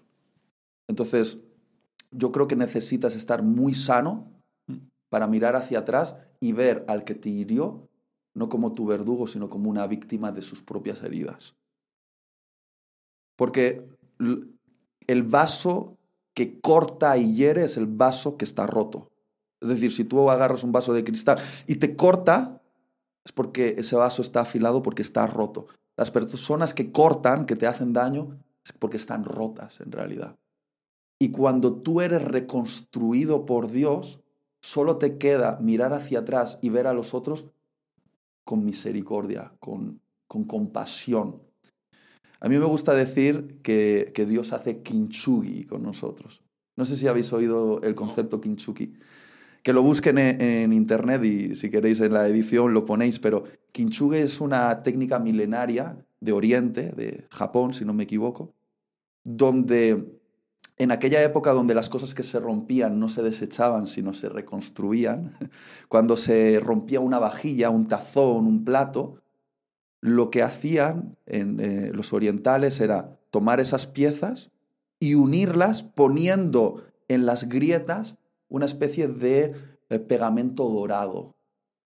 Y entonces la pieza se reconstruía y quedaba de una manera única con esas grietas que hacían de esa, de esa obra algo más valioso que al principio, porque ahora había estado rota y había sido reconstruida. Y las piezas reconstruidas son más valiosas que las piezas que nunca se han roto. Y yo veo a Dios haciendo eso con nosotros, Kinchugi. Toma todas nuestras piezas rotas y las empieza a unir con, con el, el, líquido dorado de su gracia, de su amor, de su misericordia. Y empieza a construirnos y lo que nos convertimos después de ser reconstruidos por Dios es más valioso que antes. Y, me encanta porque Dios no desecha lo que está roto, lo restaura. Y el valor de una vida restaurada es mayor que la vida, una vida que nunca ha sido rota. Y me encanta decir que nuestras cicatrices, esas grietas en nosotros, es lo que nos da más autoridad para hablar a las heridas de una persona. Mis cicatrices son la autoridad que tengo para hablar a las heridas de otra persona. Cuando alguien herido en alguna área de su vida ve tu cicatriz de vida, le da esperanza, porque dice, ¿me puedes entender? Y además tú tienes una historia de sanidad. Cuéntame cómo fue. Y hay veces que nosotros, en la era de las redes sociales, queremos tapar nuestras cicatrices, las maquillamos. Que nadie vea que hemos tenido problemas o que tuvimos esto o esto otro. Tenemos que proyectar una imagen de perfección, que, que todo nos va bien. Y creo que eso nos roba la mayor autoridad que tenemos, porque nuestra mayor autoridad es las heridas que se han convertido en cicatrices y cuentan una historia de, de vida. ¿Tiene sentido? Incluso Jesús, Jesús, cuando murió en aquella cruz y resucitó, dice que se aparecía a sus discípulos resucitado, pero con las cicatrices en sus manos. Y los discípulos decían, para creer que eres tú, déjanos meter las manos en tus cicatrices. Y creían en Jesús porque veían sus cicatrices. Y yo pienso que nuestra credibilidad es mostrarle las cicatrices a otra persona y decir, hey, yo tengo una historia y tú tienes una historia también. Déjame acompañarte, ¿no? De hecho, de hecho en marketing, eh, una, una, un punto muy importante para que suceda una venta o para que suceda una relación es, es que confíen en ti. Sí. Y para que confíen en ti, no, precisamente no te tienes que mostrar perfecto, sino te tienes que mostrar real y vulnerable. Eh, por ejemplo, yo, yo sinceramente tengo una, una, una, Bueno, tengo bastantes cicatrices en mi rodilla derecha, bastante Ajá. grandes, de hecho. Eh, por, jugando a fútbol, me lesioné, eso fueron cuatro operaciones, fue un punto muy duro en mi vida, pero que gracias a eso me empecé a entrenar, desarrollo personal, una cosa lleva a la otra y aquí estamos hablando, ¿no? Wow. Entonces es como ese punto de inflexión a mí me ayudó a verlo en retrospectiva como algo muy bueno. Tremendo. Y precisamente en redes sociales se intenta tapar esas cicatrices, como tú decías, pero que si tú eres capaz de darle ese lado bonito y contarle esa historia de superación, pienso que es algo mucho más valioso a mostrar una rodilla perfecta. Mm. Y yo me acuerdo perfectamente cuando me lesioné que decía, Buah, ya me pondré un tatuaje para taparme la cicatriz. Y ahora, Y ahora, al es revés. tu mayor autoridad. Y ahora es como el, el mejor tatuaje que tú no puedes hacerte en un, en Es un- verdad. en un- en un tatuador, ¿no? Es tu kinchugi, es tu kinchugi. Exacto, Estaba roto y fuiste reconstruido. Pero para mí hay un punto aquí que hace de este mensaje del Evangelio diferente al mensaje de un, eh, no sé, un, un motivador. Sí. Y es que yo pienso que convertirte en lo que debes ser no lo puedes hacer sin la ayuda divina. Es decir, yo no pienso que me puedo curar solo. Necesito la ayuda divina. Y la ayuda divina que a veces me viene a través de otras personas. Por eso vuelvo a decir que lo contrario a todo este mensaje del Evangelio es el ego, el orgullo, la soberbia. Os decía fuera de cámaras que Dios puede entrar en conexión con cualquiera, en cualquier estado que esté. De hecho, el famoso apóstol Pablo, antes de ser el apóstol que transformó el mundo, era un asesino perseguidor de cristianos, los torturaba, los metía en la cárcel, y Dios se le aparece a Pablo y lo transforma de torturador en apóstol. Entonces Dios no tiene problema de coger a alguien que está en lo peor de lo peor y transformarlo en algo nuevo. Con, lo- con las personas que Dios no puede, solo con las personas orgullosas. El orgullo es el bloqueo, la soberbia es el, bloqueo, el ego es el bloqueo para tu máximo potencial, para llegar a ser lo que Dios quiere que sea. De hecho, cuando alguien habla del el pecado de Satanás, ¿cuál fue el pecado de Satanás? El orgullo. Porque él dijo, ¿por qué? ¿Por qué Dios se tiene que llevar toda la adoración si yo podría también merecerla? Y el orgullo fue lo que le convirtió de un ángel de luz en un ángel de tinieblas. Cuando se presenta a Adán y a Eva, ¿qué idea les mete? No necesitáis a Dios, podéis ser vuestro propio Dios. Y esa idea de orgullo lo, lo cambió todo. Por eso la, la, termino con eso en este punto. Todos somos semillas. La, la, la Biblia dice que somos semillas. La pregunta es, ¿una semilla tiene potencial para dar fruto? Sí. De una semilla puede salir una cosecha que puede poblar nuevamente toda la tierra. Una semilla de trigo, de ahí puede surgir campos y campos kilométricos de trigo. En una sola semilla está el potencial de la multiplicación. Ahora, para que ese potencial sea liberado, ¿qué tiene que pasar con esa semilla? Tiene que ser enterrada. Simbólicamente tiene que morir bajo tierra, tiene que romperse la cáscara exterior para que la vida interior brote hacia afuera y sea fructífera. Para mí, la cáscara que debe ser rota en nosotros es el ego, el orgullo y la soberbia. Y a veces debemos ser enterrados por situaciones de la vida bien oscuras que nos muestran que, oye, no somos tan fuertes como creíamos, no somos tan listos como creíamos, no somos tan buenos como creíamos. Y ese quebranto, ese quebranto de humildad, saca de nosotros nuestro mayor potencial. Por eso yo sé que aquí difiero un poco con algunos que han sido invitados al podcast que dicen, sí, tú puedes sacar lo mejor de ti, tú solo puedes llegar a ser. Yo pienso que hay algo en nosotros que debe ser quebrado primero y darte cuenta de, igual no puedo solo, igual no soy tan listo ni tengo todos los recursos. Y esa humildad es el catalizador de nuestro máximo potencial. ¿Me explico el punto o no lo explico? Yo, yo sé que es un poco contracultural porque se nos dice mucho de saca todo tu potencial y todo tu potencial es, es suficiente. Yo pienso que solos no podemos, que necesitamos un... Totalmente estoy de acuerdo contigo porque las mayores personas con más éxito que hemos conocido aquí son personas que cuando vamos al restaurante nos están escuchando a nosotros. Y decimos, tío, pero si, si, tienes un éxito mayor al nuestro, que a mí me sorprende, de hecho se lo digo a ellos, le digo, joder, es normal que tengas éxito porque quieres aprender todo el rato del resto. Y Tiel, una cosa que nos ha regalado es esta Biblia que, que mola mogollón, la Biblia Z. Y quería preguntarte cuál es tu versículo favorito y por qué también. Eh, tengo muchos, porque la Biblia para mí eh, es un, un libro que, que me habla. Entonces, es Dios hablándome a través de la Biblia. Que por cierto, muchos creen que la Biblia es como una especie de manual de instrucciones para ser buena persona. Nada que ver, la, Biblia es el relato abrumador, apasionante, controversial de hombres y mujeres como tú y como yo que tuvieron un encuentro con Dios. Y eran a veces lo peor de lo peor y Dios los transformó en personas nuevas. Y este es el relato de sus vidas que nos desafía a vivir nuestra propia historia con Dios. O sea, si alguien piensa que la Biblia es como una especie de manual de instrucciones, se está, se está equivocando. Y, quizá por eso la lee tan poca gente, porque ¿quién se lee los manuales de instrucciones? Son aburridos. Pero esto es un, es un relato. Yo tengo varias historias que me apasionan, pero voy a decir este texto que es muy conocido por todos, Juan 3:16. ¿Quieres que lo, lo leamos? Por favor. Mira. No sé, no sé encontrarlo rápido. Podría encontrarlo si me pego un cuarto de hora, pero no tenemos un cuarto de hora. El Evangelio de Juan 3.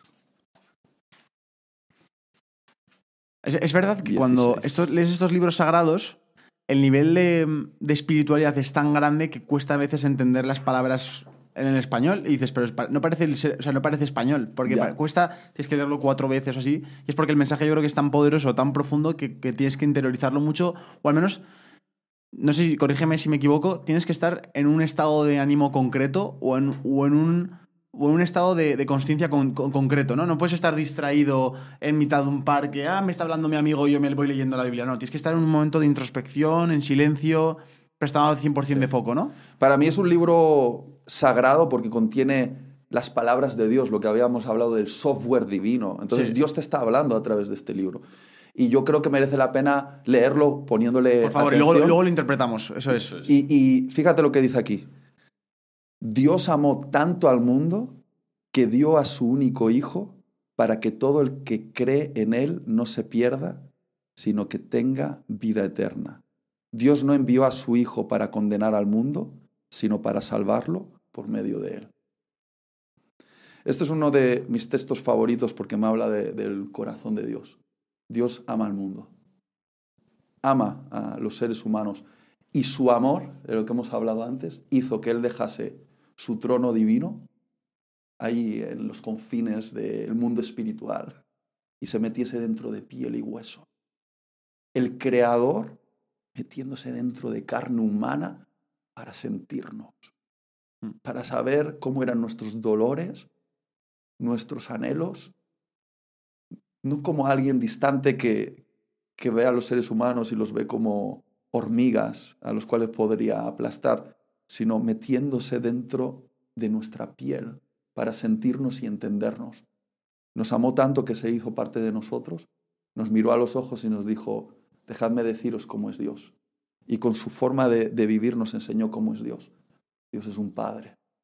Dios es un padre de huérfanos y huérfanas y vino a este mundo para adoptarnos y hacernos parte de, de la familia real. This episode is brought to you by Shopify. Whether you're selling a little or a lot, Shopify helps you do your thing, however you cha-ching. From the launch your online shop stage, all the way to the we just hit a million orders stage. No matter what stage you're in, Shopify's there to help you grow. Sign up for a $1 per month trial period at shopify.com slash special offer, all lowercase. That's shopify.com slash special offer.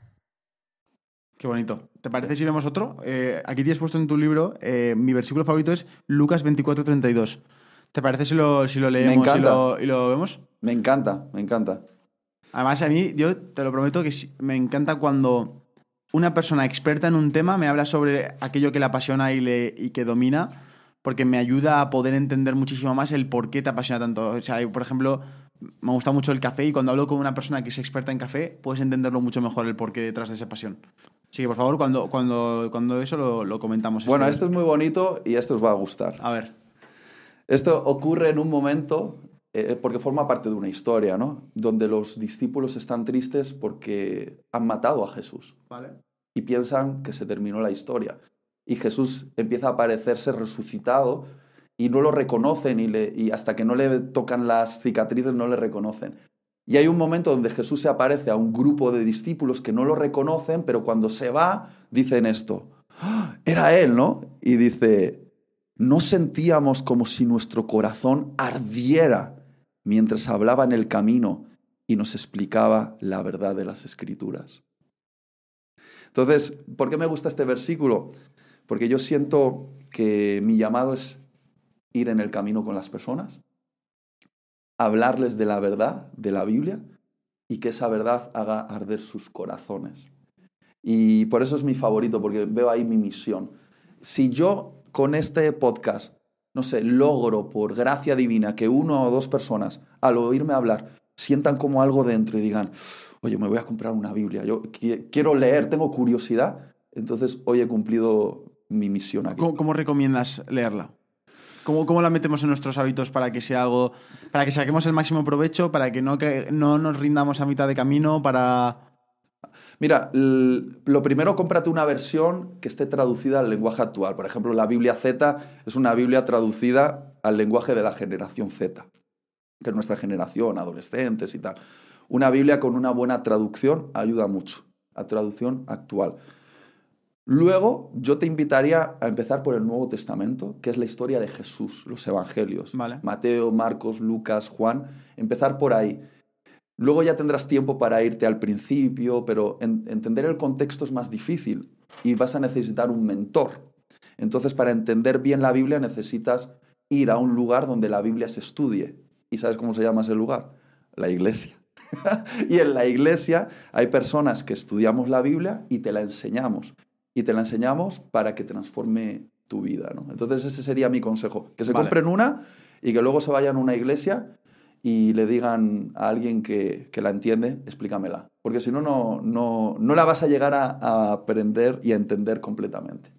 Y Tiel, antes nos has dicho que estabas en una parroquia y algo que me sorprende mucho cuando voy a un funeral o algo del estilo es que tú estás acompañando a una familia a despedir a un ser querido como puede ser tus padres. Es algo que a Sí. mí en mi cabeza me parece que mm, hasta me cuesta asimilarlo y creérmelo que alguna vez va a pasar. Mm. ¿Cómo recomiendas a una persona afrontar una muerte y qué sientes tú cuando acompañas a una familia en una muerte? Uf, jo, Juan, es una pregunta eh, bien profunda Pero a todos en algún momento de la vida nos va a tocar o experimentar la pérdida de un ser querido o acompañar a un buen amigo en la pérdida de un ser querido. Y eso forma parte del desarrollo de nuestro carácter. Por eso lo que llegamos a ser no, no es solo por nuestros éxitos, es por también sufrir esos momentos de, de dolor. ¿no? Yo te diría que para acompañar a alguien en su dolor, a veces tienes que cerrar la boca y estar presente nada más. Estar ahí. Darle un abrazo y decirle, estoy aquí. Porque a veces las palabras sobran. A veces uno quiere como ayudarle y decir, bueno, tranquilo, no pasará, no sé qué. Y las palabras no ayudan. Lo que ayuda es una presencia de alguien que te ama y estás ahí. Y si él quiere hablar, lo escuchas, porque a veces como que queremos nosotros hablar. Y yo pienso que el que sufre necesita ser escuchado. ¿Eh? ¿Me, ¿Me, explico? ¿Y cómo tú puedes vivir tu dolor? Pues de la misma manera, no lo vivas solo. Yo creo que necesitamos ser abrazados en el momento. Necesitamos estar con los que nos aman. Por eso he, señalado tanto en este podcast que eh, construye relaciones perdurables, porque cuando estés sufriendo dolor no hay peor infierno que estar solo. Necesitas estar acompañado y llorar con alguien. Yo, pienso que eso es muy poderoso. Me gusta mucho lo que has dicho de que muchas veces una persona que tiene la herida no necesita tu consejo, necesita tu oído. Sí, total. Curioso, curioso, eso, ¿eh? Necesita tu oído. Es... Y fíjate que yo soy predicador y por lo tanto me gusta hablar, pero Dios muchas veces, en medio de situaciones bien dolorosas de eh, papás que acaban de perder un bebé eh, por un aborto espontáneo, alguien que le, le, ha recibido la muerte de un ser querido por un asesinato, por un conductor borracho. Yo he, he, ido con mi cabeza llena de frases para ayudarlos y he entrado por la puerta en esa casa y el Espíritu de Dios me ha dicho, cállate la boca y llora con ellos. Y el poder de unas lágrimas con el que llora transciende al poder del mejor discurso que tú puedas dar. Estás ahí y les dices, tú lloras, yo lloro contigo. Y yo le pido a Dios que no me haga, que no me permita perder la sensibilidad. Nuestra generación está perdiendo mucho la sensibilidad, Juan, eh, Sergio. No sé si es porque vemos mucho, mucho porno, muchas noticias en las redes, consumimos mucho contenido, muchas series, mucha música y nos estamos haciendo insensibles. Nos estamos haciendo insensibles. Y no hay nada peor que una generación de personas que ya no sienten empatía y que se vuelve apática, que, que, no sienten el, el dolor del otro o la alegría del otro. Yo le digo, Dios, no me permitas perder el corazón. Y uno de los grandes peligros de la era de los smartphones es que nos está haciendo perder el corazón. Y no lo puedo probar, seguramente vuestro amigo Adrián lo habla mucho mejor que yo, pero eso que tenemos en nuestra mano podría, puede ser una herramienta que nos ayude o puede ser una trampa que nos destruya. Este aparatito, sí. depende cómo lo uses, Totalmente. te puede eh, ser una herramienta o puede ser una trampa. Con, con, lo insensible, yo también diría que es como, como que la sensibilidad se ha perdido con el móvil no en, en, no tener sensaciones o en sentimientos, sino en no mirarnos a los ojos. ¿No te ha pasado que conoces a una persona que has visto mucho en, en internet o en WhatsApp o donde sea y luego la, tomas un café con esa persona y te está evitando la mirada, no te mira a los ojos? Es en plan, tío, o sea, sí. que, que, somos dos seres humanos que estamos. Y, y, si no miras a los ojos, tampoco puedes conectar realmente con claro. su emoción y con el alma. Entonces, creo que la cagada está en, en, en, olvidarnos de que un contacto con otro ser humano se hace en la vida real sí. muchísimo antes y muchísimo por encima Total. que el contacto que puedes tener en Instagram. Porque sí, puedes verle la, la, la cara en Instagram, puedes, puedes videollamarle pero no vas a sentir esa... Por eso hicimos el podcast presencial. Una norma que pusimos al empezar era nada de Zooms, nada de Skypes, nada de videollamadas, porque, porque se siente distinto, porque no Total. hubiéramos llegado a ese nivel de profundidad de conversación. Entonces nos hemos Total. olvidado de mirar a los ojos a las personas. ¿Piensas igual? Totalmente. Dios no nos envió un mensaje en las nubes, se metió en piel Exacto. y hueso para mirarnos a los ojos. Exacto. En Jesús. Entonces, yo tengo claro que el principio divino es que nada va a sustituir a esto, al contacto humano. Un emoticono en WhatsApp de un besito no sustituye al beso de una persona que te ama. Un, un, consejo de un influencer en YouTube no sustituye a una conversación alrededor de la mesa Exacto. con tu abuela, con Totalmente. tu abuelo, que tiene sabiduría de vida. Eh, no sé, un, ver un vídeo porno eh, nunca va a sustituir a hacer el amor con la pareja que amas y te ama. Es decir, estamos hechos de carne y hueso para conectar de carne y hueso y trascender en lo espiritual con otros. Y por esa razón eh, estamos, estamos aquí, porque aquí estamos conectando de una manera que no podríamos a través de las redes. Y fíjate que las redes ayudan. Eh, Hmm. Transmitimos este mensaje, otros lo están escuchando. Pero si estuviesen aquí con nosotros, verían que esta atmósfera es diferente. Y te hablabas antes de lo sobrenatural. Sí. Hablemos de, de los milagros. ¿Ha- ¿Has visto, has, has presenciado un milagro alguna vez en tu vida? Varias veces, la verdad. Lo que pasa es que sé que entramos en terreno donde la gente va a pensar que estoy quizá un poquito loco. Bueno, hacemos un disclaimer. A partir de ahora, eh, bajar la armadura. Toda la, informa- la información que vais a ver es neutra. ¿Sabes? Como, como diría Marco Aurelio. Así que vamos a estar abiertos a, la- a las historias que nos va a contar Itiel. Eh, O sea, yo, yo, yo nunca, nunca me encuentro cerrado a estas cosas porque realmente Mm. pienso que, que si lo has sentido así y lo vas a contar, joder, si precisamente tú no te lo creyeras, ni te atreverías a contarlo porque precisamente te la estás jugando, ¿no? A, a- a que te traten de loco. Pero, Claro. ¿cómo, lo- ¿cómo has vivido esos milagros? Cuéntanos. Como yo creo que eh, esto que, que somos no solo átomos, sino que somos seres espirituales, para mí lo espiritual lo, llam- lo llamamos sobrenatural, pero en realidad quizás es lo más natural de todo. Sí. lo llamamos sobrenatural porque decimos, bueno, somos de átomos, entonces solo, la interactua- solo interactuar con la materia es lo natural. No, en realidad lo espiritual es natural también, solo que no estamos tan acostumbrados porque estamos cerrados aquí, e- e- en la mente. Aquí es donde empieza eh, y termina todo, en una puerta abierta en la mente o una puerta cerrada, ¿no? Entonces, yo he visto, mm, y, y podría contaros muchas historias, por lo vivido y por personas que lo han vivido a mi alrededor, de plena confianza y porque lo he visto ocurrir, milagros sobrenaturales de sanidades. Es decir, por ejemplo, estar orando por una persona que tenía un, un bulto y literalmente ese bulto delante de nuestros ojos desintegrarse En el momento. en el momento. Eh, orar por un, un, hueso que estaba, no estaba eh, puesto en su lugar y una, orar y una fuerza sobrenatural, encajar el, hueso. he visto cosas de sanidades muy impresionantes eh, que tienen que ver con recibir mejor audición, vista, eh, alguien que no podía mover eh, la pierna, moverla, columnas que estaban torcidas, eh, ¿Y enderezarse. ¿Cómo, ¿Cómo sucede? ¿En qué contexto? ¿Cómo, cómo, ¿Cuáles son los ingredientes de ese contexto para que suceda este milagro? Los milagros en el Evangelio eh, se nos muestran como una manera de decirle Dios a los seres humanos, me importas. Te amo. El milagro, el milagro surge como un mensaje de Dios a alguien que está sufriendo y decirle, te amo. Para mí el milagro no existe por sí mismo o solo para sí mismo, para hacernos un favorcillo, ¿no? Es que me duele aquí, hazme, hazme el milagro. No, no, es una manera en la que Dios irrumpe en nuestra realidad y, no, y dice, hey, estoy aquí y te amo. Entonces, ese tiene, tiene el, el- sentido. Entonces, ¿cuándo ocurre? En, en mucha, de muchas maneras. Yo, por ejemplo, recuerdo mi hermana eh, no, no está en la fe, por ejemplo, actualmente. ¿no? Ella eligió pues, otro camino, tuvo sus dolores y Dios para ella es algo que está ahí, pero bueno, no, no, no le da mucha importancia. Yo recuerdo una vez eh, mi hermana que trabaja con sus manos, eh, se hizo un, un esguince eh, y le dolía mucho la mano. Entonces estábamos en mi casa, normal, y yo le dije, eh, hermana, déjame orar por ti. Y ella está abierta, ¿no? Y dice, bueno, ahora, ahora. Entonces agarré sus manos y le pedí a, nuestro Padre Celestial, eh, quítale el dolor en aquella muñeca. Y en ese momento un poder vino sobre su muñeca y el dolor desapareció.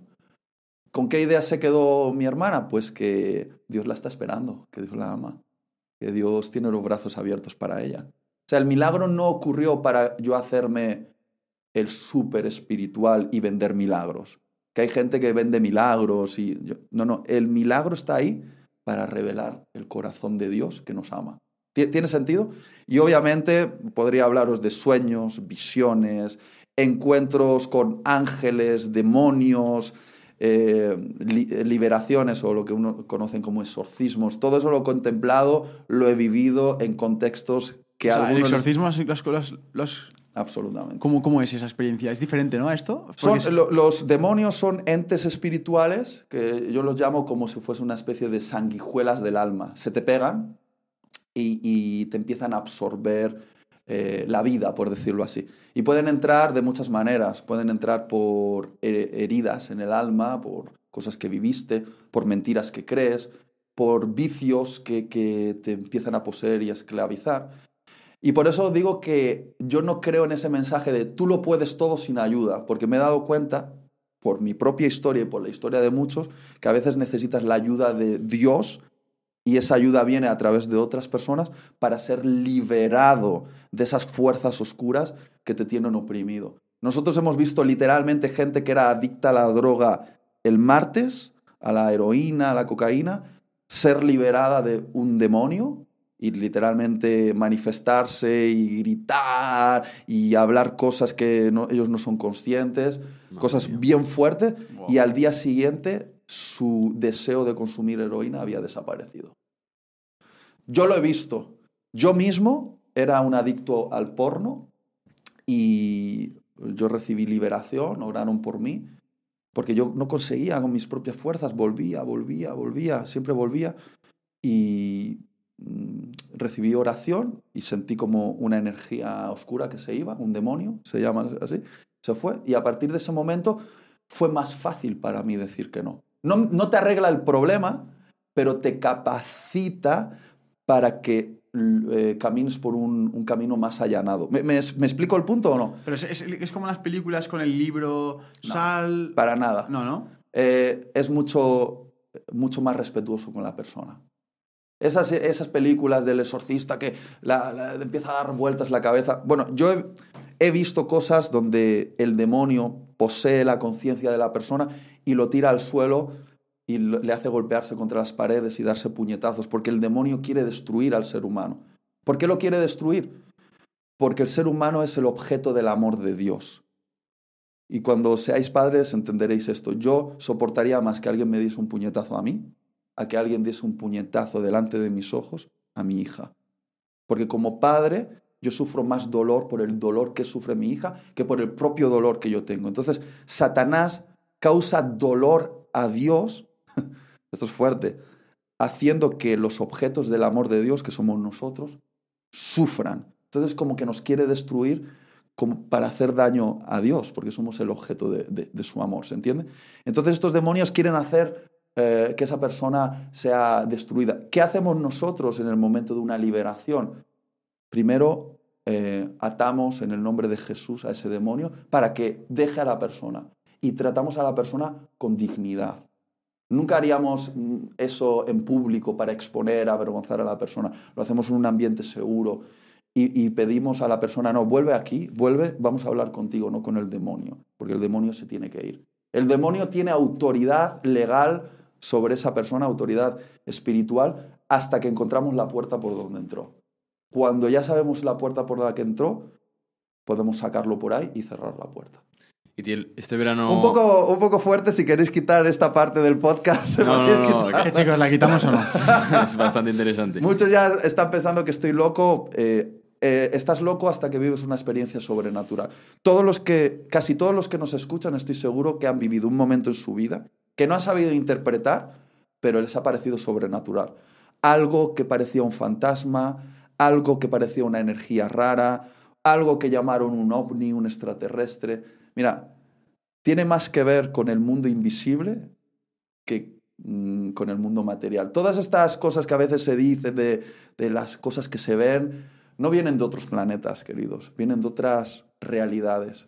Y hasta aquí puedo... De otros puedo leer. planos. De otros planos. Yo te quería contar que este verano estuve con mi pareja en Lourdes, Ajá. la típica frase de milagros a Lourdes, Sí, sí. y, em, y me gustaría que tú me lo explicaras porque fui ahí y vi miles y miles de personas saliendo de misa, pero personas que estaban en la camilla que se les veía que estaban pues en las últimas horas. ya. Pondremos vídeos por aquí, por pantalla. Sí, pondremos el vídeo que hice. ¿Qué, qué, qué busca esa persona? ¿Busca que, que le hagan un milagro a cada uno? ¿Qué es lo que está buscando esa persona? Mira, muchos que acuden a este tipo de santuarios, de milagros, buscan un milagro para su sufrimiento. Eh, me gustaría deciros que todo el que busca un milagro lo obtiene, pero no es verdad, no es verdad. Eh, no todos lo obtienen. Y eso no tiene que ver con cuánto Dios los ama, sino que Dios tiene con cada uno un plan. Y a veces el plan implica transitar por medio del valle de la sombra. Eh, Dios a veces no te quita ciertos dolores o ciertas circunstancias porque a, partir de ahí Él está haciendo algo profundo en ti y algo profundo en las personas que te rodean. Me gustaría decirte que Dios viene y te arregla todos los problemas, pero no es así. Cuando Dios hace un milagro es como una señal, una señal que te envía, una señal de su amor. Pero para el que no obtiene el milagro, lo que Dios ha provisto es la iglesia, es la comunidad, que te abraza y atiende al, al enfermo, a la viuda, al anciano, porque muchos de los milagros más bonitos no son sobrenaturales, son el milagro del amor, de estar ahí, de estar presente, de ayudar. Muchos dicen, no, es que si Dios realmente fuese real, terminaría con todo el hambre en el mundo. Bueno, para terminar con todo el hambre del mundo, lo que necesitan son seres humanos que dejen de ser egoístas, empiecen a eh, dividir correctamente las riquezas y se comprometan a suplir las necesidades de los que tienen necesidad. Y ahí está el milagro, en ser lo que Dios quiere que seamos. Dios no hace así, clac, y arregla todos los problemas. Necesita un hombre, una mujer que se alinee con sus valores y propósitos y sea el milagro. A veces la respuesta a una oración es una persona que se acerca a ti y se convierte en la respuesta a esa oración. Entonces, ¿qué respuesta te estoy dando, querido Juan? Que esas personas buscan un milagro y a veces ese milagro no ocurre como esperaban, pero no quiere decir que Dios no las ame. Quizá hay un propósito más profundo, un plan más profundo de lo que van a entender en esta dimensión de la vida, pero lo entenderán en la eternidad. Vosotros habéis dicho que a veces las mejores cosas de nuestra vida ocurren en los contextos de mayor dolor. Entonces, a veces el dolor es inevitable. No que Dios lo disfrute, no que Dios lo aplauda, no que Dios lo provoque, pero en este mundo donde hay dolor, el dolor puede ser un catalizador de, las grandes historias de Dios en nosotros.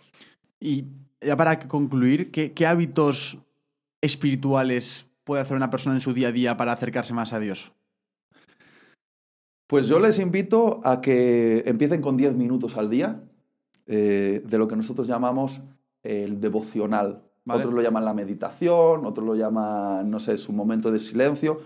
Que se compren una Biblia y tomen 10 minutos en un lugar eh, de paz, en su casa, si lo consiguen, o en la calle, abran este libro y empiecen a leer, por ejemplo, las, las palabras de Jesús.